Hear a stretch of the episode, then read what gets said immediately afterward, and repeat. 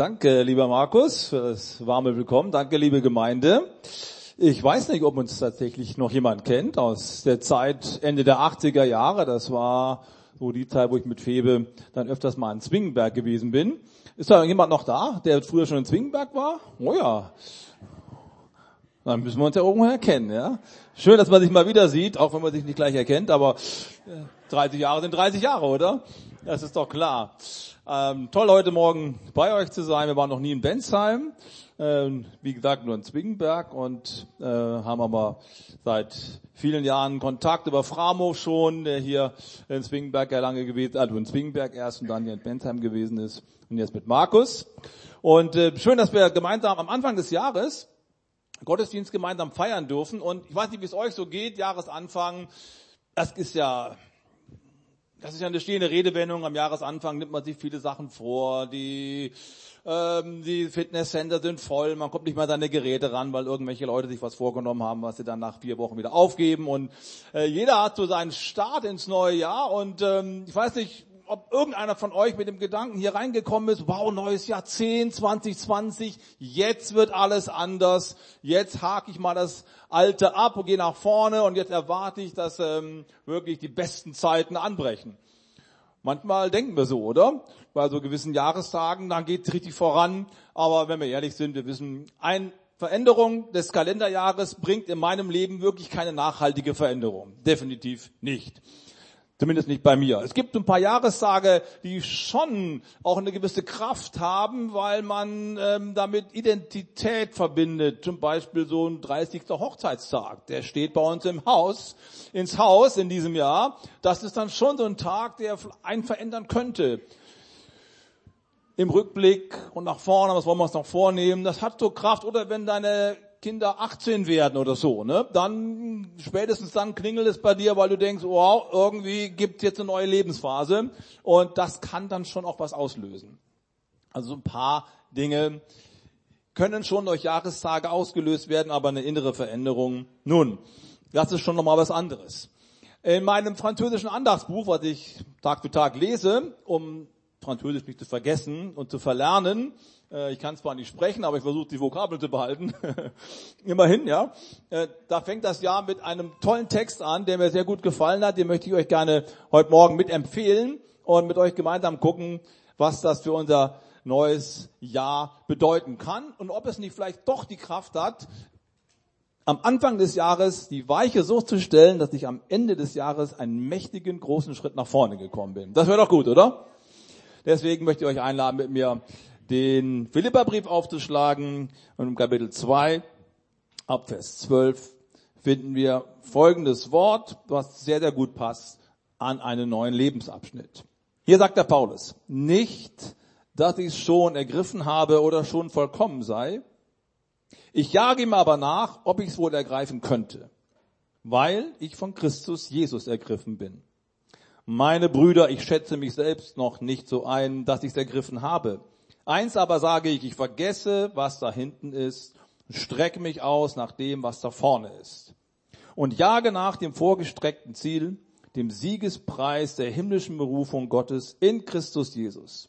Wie viele nun von uns vollkommen sind, die lasst uns so gesinnt sein. Also es ist nicht nur eine persönliche Einstellung von Paulus, sondern er sagt, so viele nach vorne kommen wollen, die sollten die gleiche Einstellung haben, wie ich sie gerade eben hier kurz versucht habe zu erklären. Und ich finde, hier sind so drei Aspekte in diesem Text, die uns helfen können, dieses Jahr zu einem der besten Jahre unseres Lebens zu machen. Ein neues Jahr verändert uns nicht. Aber einige von euch haben bestimmt auch schon Phasen im Leben gehabt oder haben jetzt gerade eine Phase, wo sie denken, aber wenn jemand in Christus ist, wenn jemand ein neues Leben mit Christus anfängt, dann wird doch alles neu, oder? Ihr seid so merkwürdig ruhig. Seid schon zu lange mit Christus unterwegs und habt schon heraus, dass ich euch ein bisschen aufs Glatteis führen möchte. Im 2. Korinther Kapitel 5, Vers 17, da heißt es ja in der alten Luther-Übersetzung, wer in Christus ist, ist eine neue Kreatur und alles ist neu geworden. Ja, das hat er in seinem Überspann geschrieben, aber es steht dort nicht, alles ist neu geworden, sondern Neues hat angefangen also deutlich kleinere Brötchen. Auch wenn wir mit Christus anfangen, heißt es noch nicht, dass wir von heute auf morgen komplett andere Menschen werden, sondern es ist ein Prozess, der in Gang kommt und es ist eben doch nicht die Vollkommenheit. Und genau das bringt auch der Paulus hier zum Ausdruck, indem er sagt, Leute, ich muss es euch ehrlich sagen, ich bin noch immer nicht vollkommen. Das kann er ja trösten, aber ich finde so für eine Jahresanfangspredigt ist es ein ziemlich schwacher Start, oder? Das bedeutet ja, meine Ehe, die gerade so am Kriseln ist, die kriselt in einem Jahr immer noch. Es wird nicht besser werden. Oder meine Arbeitssituation wird auch nicht besser werden. Es ist jetzt schon schwierig und es wird auch nicht besser werden. Es wird auch nicht vollkommen werden. Meine Kinder werden nicht perfekt werden. Mein Ehemann wird nicht perfekt werden. Ich werde nicht perfekt werden. Was ist denn das für eine Ermutigung am Jahresanfang? Kommt zum Ende, Bruder. erwartet man doch schon ein bisschen mehr, oder? Und der Paulus, der, der hebt ja regelrecht an zu seinem Höhenflug, wenn wir den ganzen Kontext lesen. Er ist total begeistert, der Philipperbrief, der Brief der Freude. Und er hebt so an und will die Leute mitreißen und sagen, wow, so gut mit Christus zu leben, so viele Dinge können passieren. Und dann kommt sowas. Leute, tut mir leid, also ich habe es nicht geschafft. Bin immer noch nicht vollkommen.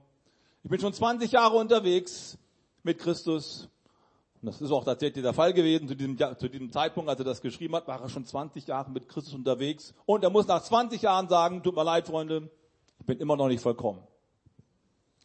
Ja.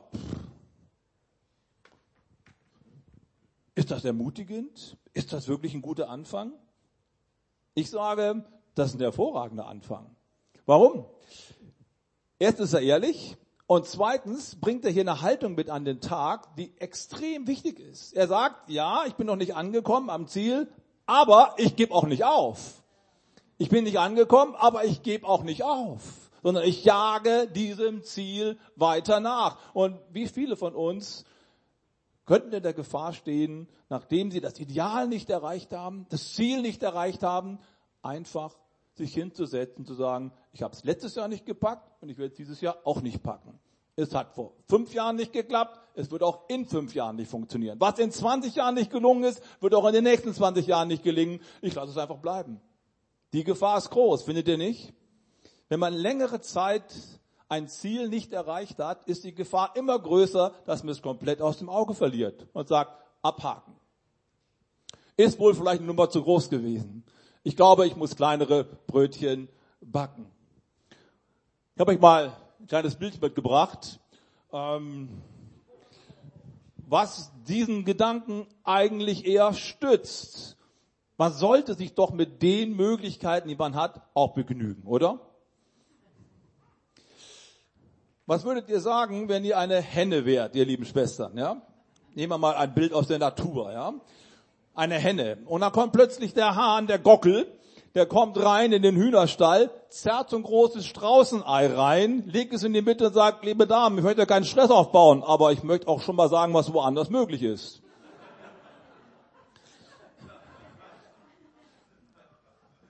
Manchmal denken wir, wenn wir so Missionsberichte hören, Erweckungsberichte, das ist ja ein Straußenei, was sie hier gerade in die Gemeinde reinziehen. Bei uns kommt bloß so kleine raus. Und manchmal fühlen wir uns durch Erfolgsmeldungen von anderen Menschen schlecht. Und es baut mich nicht auf, sondern ich werde immer kleiner. Vielleicht hast du die Erfahrung auch schon mal gemacht. Leute stehen hier vorne und erzählen, wie toll Gott eingegriffen hat und du denkst, bei mir läuft gar nichts. Und anstatt dass du den anderen ermutigst, dem motivierst du ihn. Ist es nicht besser, dass wir dich mit deinen Grenzen arrangiert? Sagen wir nicht sonst immer in der Seelsorge, liebe Frau, lieber Mann, hör auf, an den Traumprinz und an die Traumprinzessin zu denken. Und dann nimm doch mal deinen Partner an, wie er ist. Stell dich darauf ein, begnüge dich mit dem, was du hast. Begnüge klingt nicht so gut, ne? aber stell dich auf den ein, den du hast, oder? Das ist doch eigentlich ein guter Ratschlag. Findest du nicht auch, Markus? Komm doch mal runter, leg doch die Latte nicht immer so hoch. Das kann ja auch nicht gut gehen, der arme Kerl. Wie soll der darüber kommen nach 30 Jahren Ehe? Die Figur macht nicht mehr mit der Kreislauf auch nicht. Also bitte bleib auf dem Teppich. Back doch kleinere Brötchen. Eigentlich liegt das nahe, wenn man 20 Jahre lang das Ziel nicht erreicht hat, demjenigen zu sagen, weißt du was, vielleicht ist das Ziel auch gar nicht das Ziel, was du haben solltest. Bleib mal auf dem Teppich. Da spricht ganz viel dafür. Und trotzdem bin ich begeistert über den Paulus. Denn der Paulus sagt, Nein, ich bleibe dabei, denn mein Maßstab ist nicht das, was ich erlebt habe in den letzten 20 Jahren. Mein Maßstab ist nicht das, was die anderen erleben gerade, die um mich herum sind. Mein Maßstab ist das, was Christus in seinem Wort für mich verheißen hat und daran halte ich fest. Seid ihr mit mir? Das ist eine wichtige Aussage, finde ich. Ihm geht es nicht um das absolute Erreichen des Ziels. Es geht nicht um das Absolute, sondern es geht vielmehr um den Prozess, das dauernde Streben. Hierauf liegt der Schwerpunkt. Der Schwerpunkt liegt nicht auf dem Erreichen eines absoluten Ziels, sondern auf einer Haltung, die permanent sich nach vorne bewegt. Habt ihr den Unterschied? ist total wichtig, dass wir das, dass wir das klar machen. Ich jage ihm nach und ich richte mich immer wieder am Original aus. Am Original. Gottes Ordnungen sind nicht dazu da, dass wir sie auf unser Niveau herunterziehen, sondern Gottes Ordnungen sind dazu da, dass wir uns an ihnen emporziehen. Das gilt für alle Lebensbereiche. Auch wenn es uns zu groß erscheint, das kann man doch heute gar nicht mehr so sagen. Oder das ist doch eine übertriebene Aussage. Diese inneren Haltungen, die kennt jeder von uns. Und wenn wir diesen Haltungen nachgeben, dann versuchen wir den Maßstab Gottes oder die Verheißung Gottes runterzuziehen auf unsere Möglichkeiten und machen das Wort Gottes klein und machen unseren Glauben damit klein. Dafür ist die Bibel nicht da. Die Bibel ist dazu, dass wir uns emporziehen, dass wir in die Richtung Vollkommenheit hineinwachsen, dass wir in einen Wachstumsprozess hineingenommen werden, auch wenn das Ziel größer ist, als wir es jemals erreichen können. Wenn wir aufgehört haben, vom Vollkommenen zu träumen, dann werden wir definitiv im Mittelfeld hängen bleiben. Im Mittelmaß hängen bleiben. Wir brauchen Ideale, die größer sind, als wir sie jemals erreichen können, um einen gesunden geistlichen Prozess drin zu bleiben. Es stretcht uns. Und genau das macht uns hier Paulus vor. Nachfolge bedeutet nicht angekommen zu sein, sondern unterwegs zu bleiben. Sehr wichtiger, wichtiger Satz. Nachfolgen bedeutet nicht angekommen zu sein, sondern unterwegs zu bleiben. Das ist der erste Punkt, den Paulus hier so entfaltet. Nachfolge bedeutet und Leben bedeutet, wir sind permanent Werdende. Wir sind niemals abgeschlossene Persönlichkeiten. Wir sind Menschen, die unvollkommen sind, die nicht am Ziel sind, aber die das nicht frustrieren sollte, sondern die das annehmen dürfen und zu sagen, ja, ich bin ein Mensch, der unterwegs ist. Und dazu sage ich ja, und ich bin nicht irgendwie so schleichermäßig unterwegs, wie, äh, geht da eh nicht besser, sondern ich bin motiviert unterwegs, ich jage dem Ziel weiter nach. Ich bin in einem positiven, permanenten Prozess. Darin besteht Nachfolge. Ich glaube, Paulus ist im Laufe der Zeit dem Ziel immer näher gekommen. Er hat es nicht vollkommen erreicht, aber ich glaube, dass Paulus sich Schritt für Schritt weiterentwickelt hat. Du kannst dich nur weiterentwickeln, wenn du dir ein Ziel setzt, was größer ist, als du jetzt im Augenblick bist. Das ist im Training so, wenn man an Fitness denkt. Wenn du das Next Level erreichen möchtest, musst du die Latte ein bisschen höher legen. Oder noch ein Gewicht mehr dranhängen. Oder noch mal fünf Kilometer drauf tun auf deine Strecke, die du läufst sonst kommst du nicht weiter. Und genau das ist der Weg der Nachfolge. Unterwegs zu bleiben, dran zu bleiben, ein Werdender zu bleiben. Das ist der erste Gedanke. Deswegen möchte ich das als Ableitung dir heute Morgen zurufen. Arbeite weiter an deiner Ehe, auch nach 30 Jahren. Denn es geht immer noch ein bisschen weiter.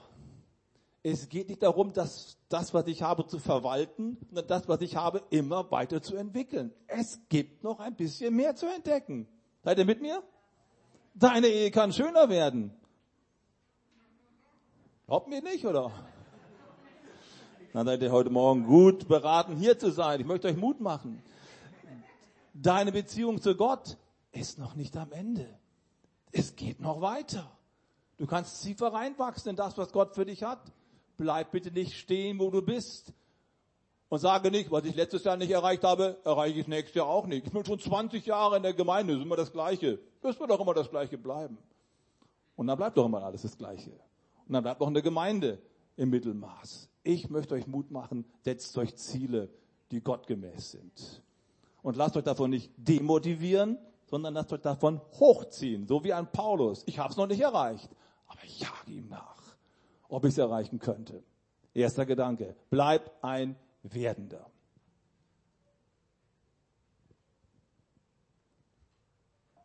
George Bernard Shaw, einer meiner besonderen Literaten, die ich mag, hat mal Folgendes gesagt.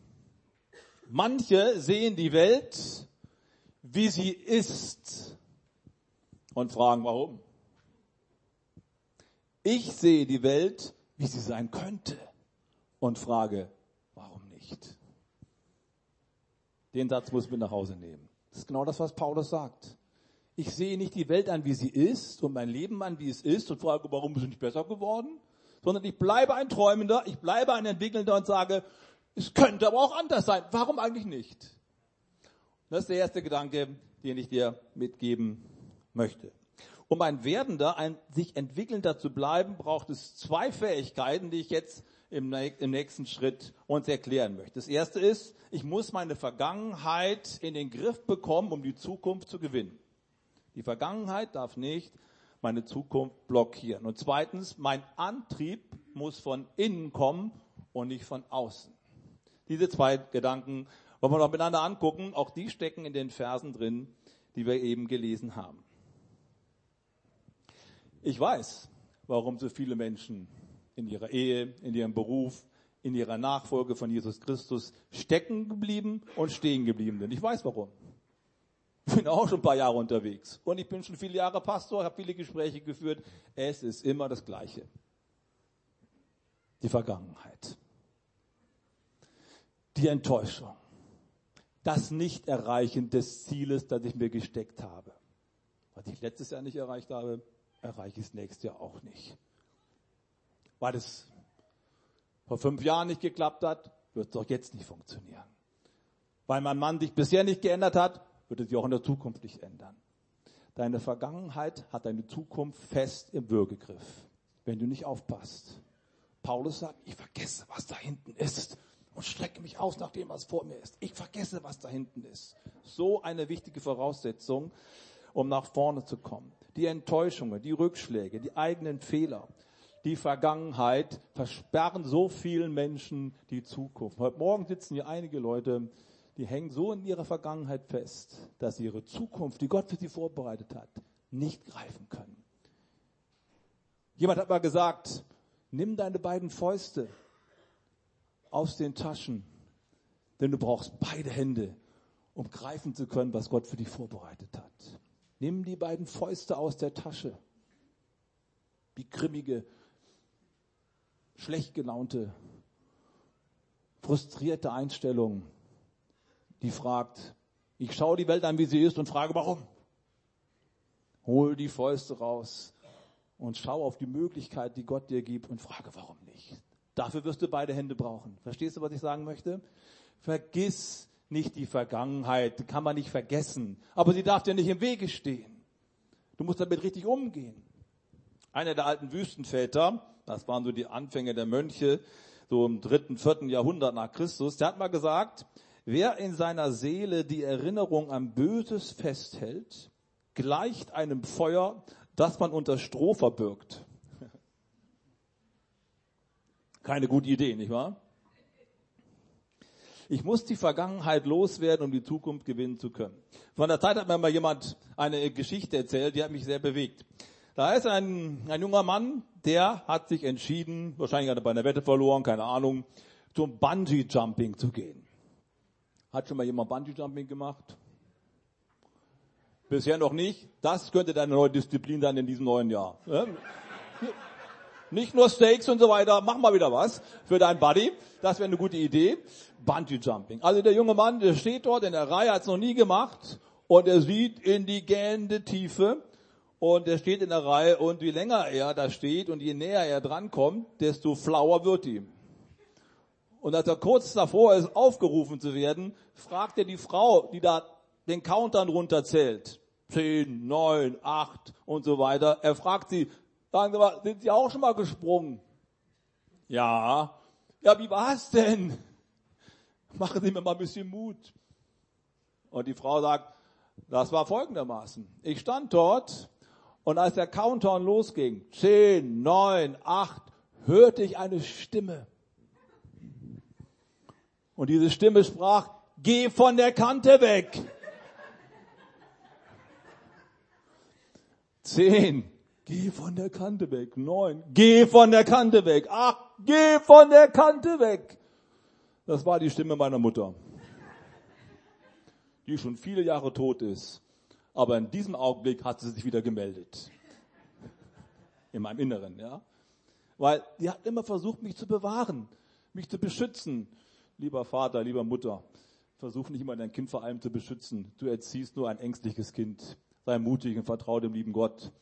Er hat dich durchgebracht, er wird auch das Kind durchbringen. Nichts gegen Safe und so weiter, mit dem Fahrrad unterwegs sein. Ihr versteht, was ich meine, ja. Aber bitte projiziere deine Ängste nicht auf deine Kinder. Habe ich oft genug erlebt ist nicht gut.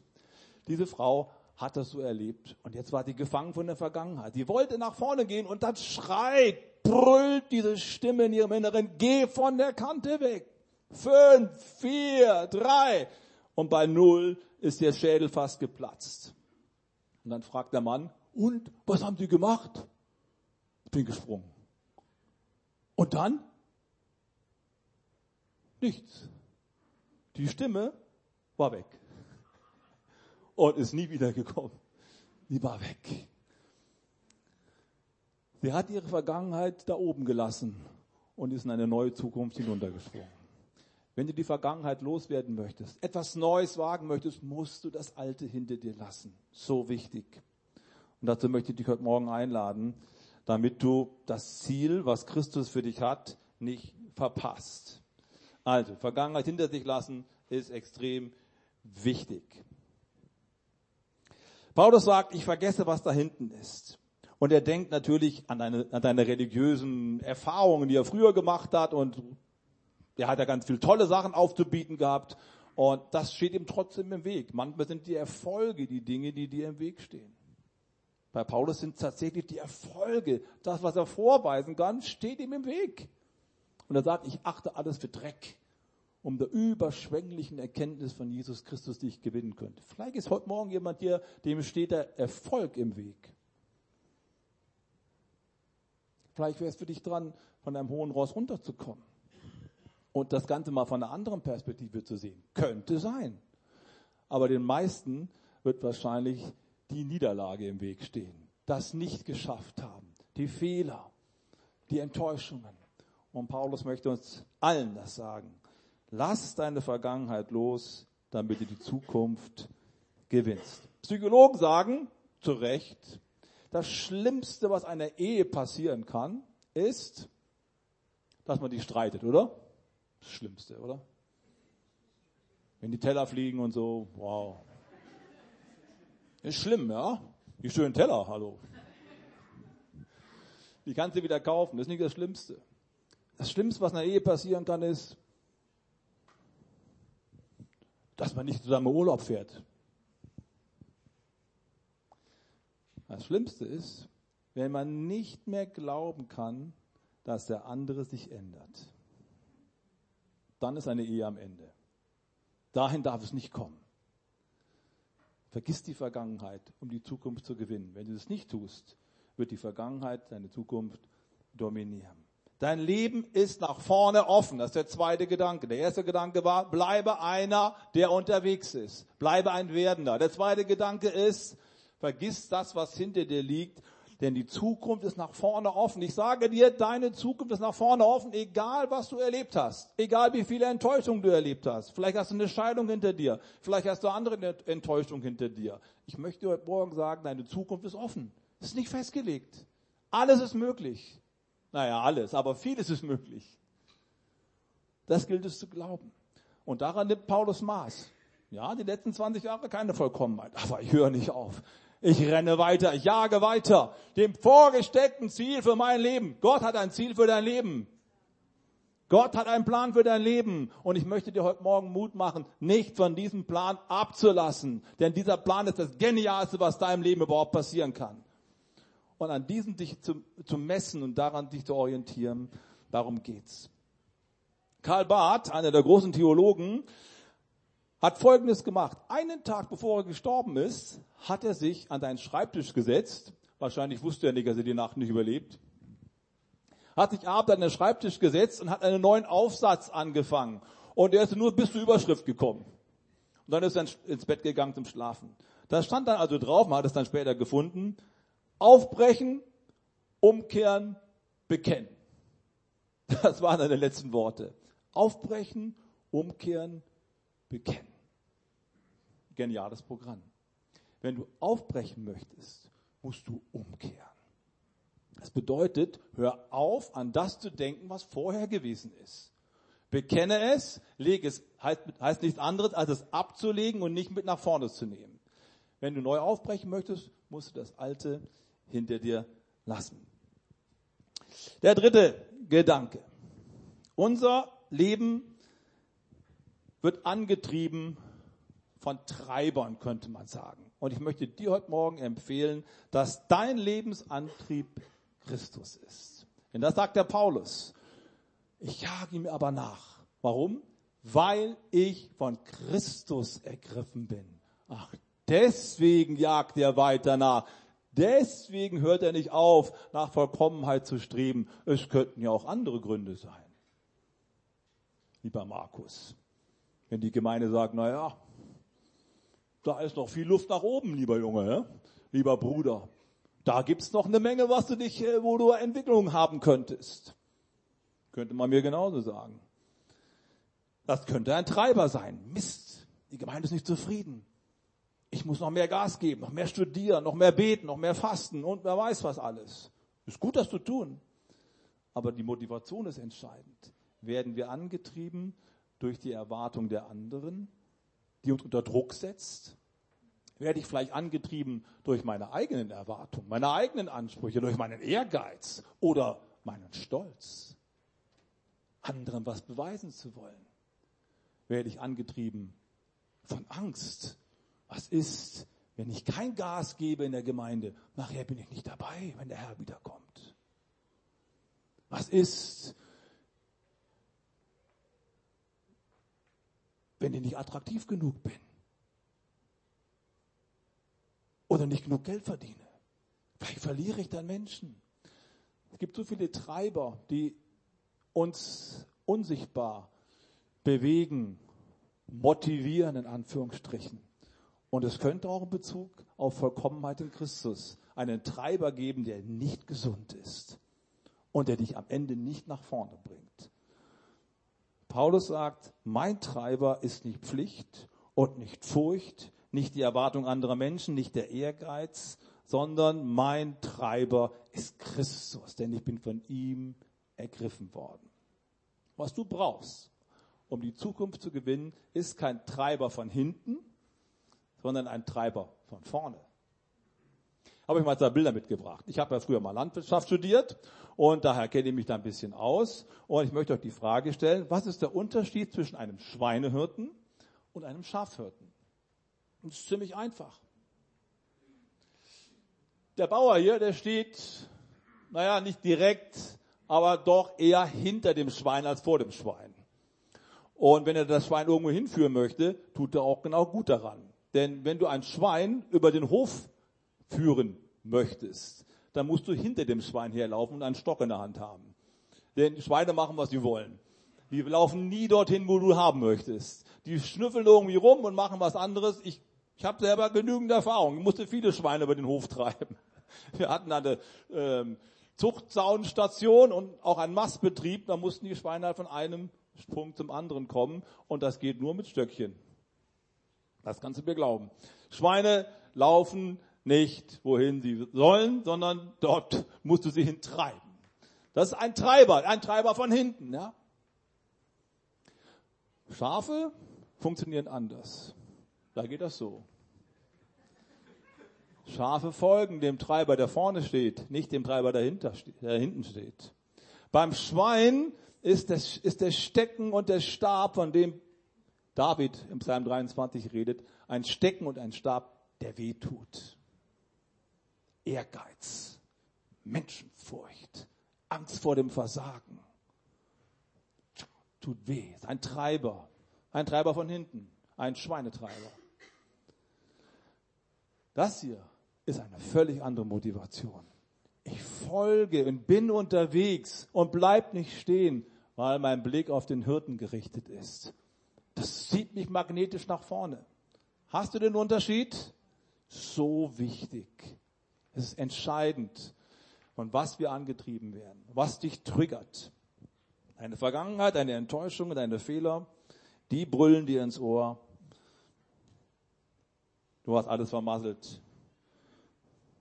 Und Gott möchte dir ins Ohr rufen, du bist ein geliebtes Kind und ich habe was vor mit dir.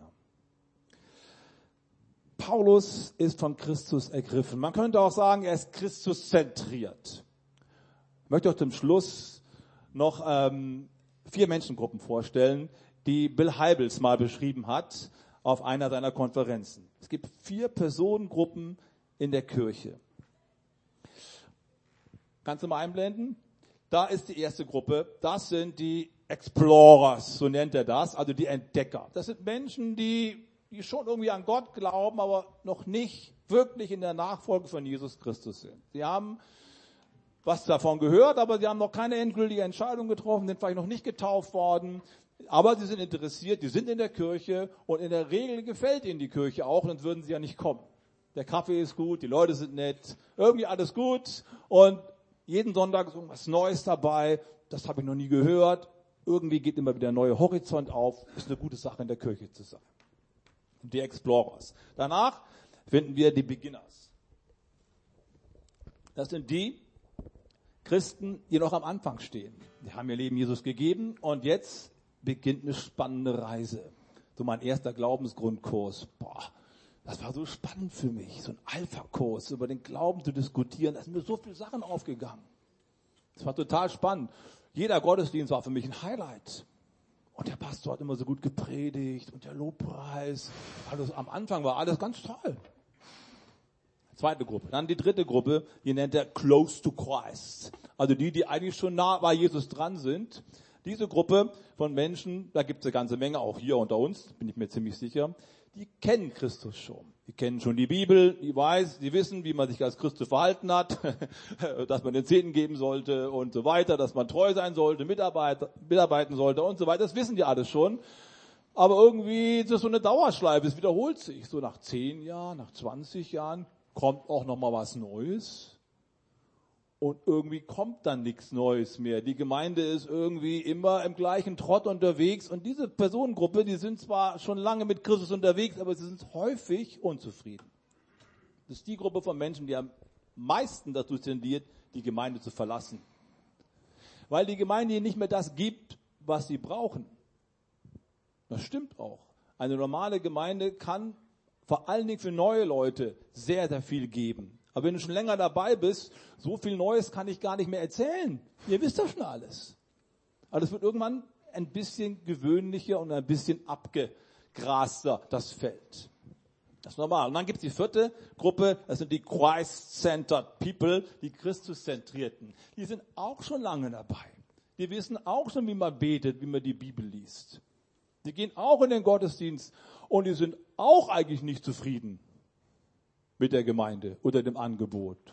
Aber das macht ihnen nichts aus, weil sie Christuszentriert sind. Die gehen gar nicht in die Gemeinde, um zu empfangen, sondern die gehen in die Gemeinde, um zu geben.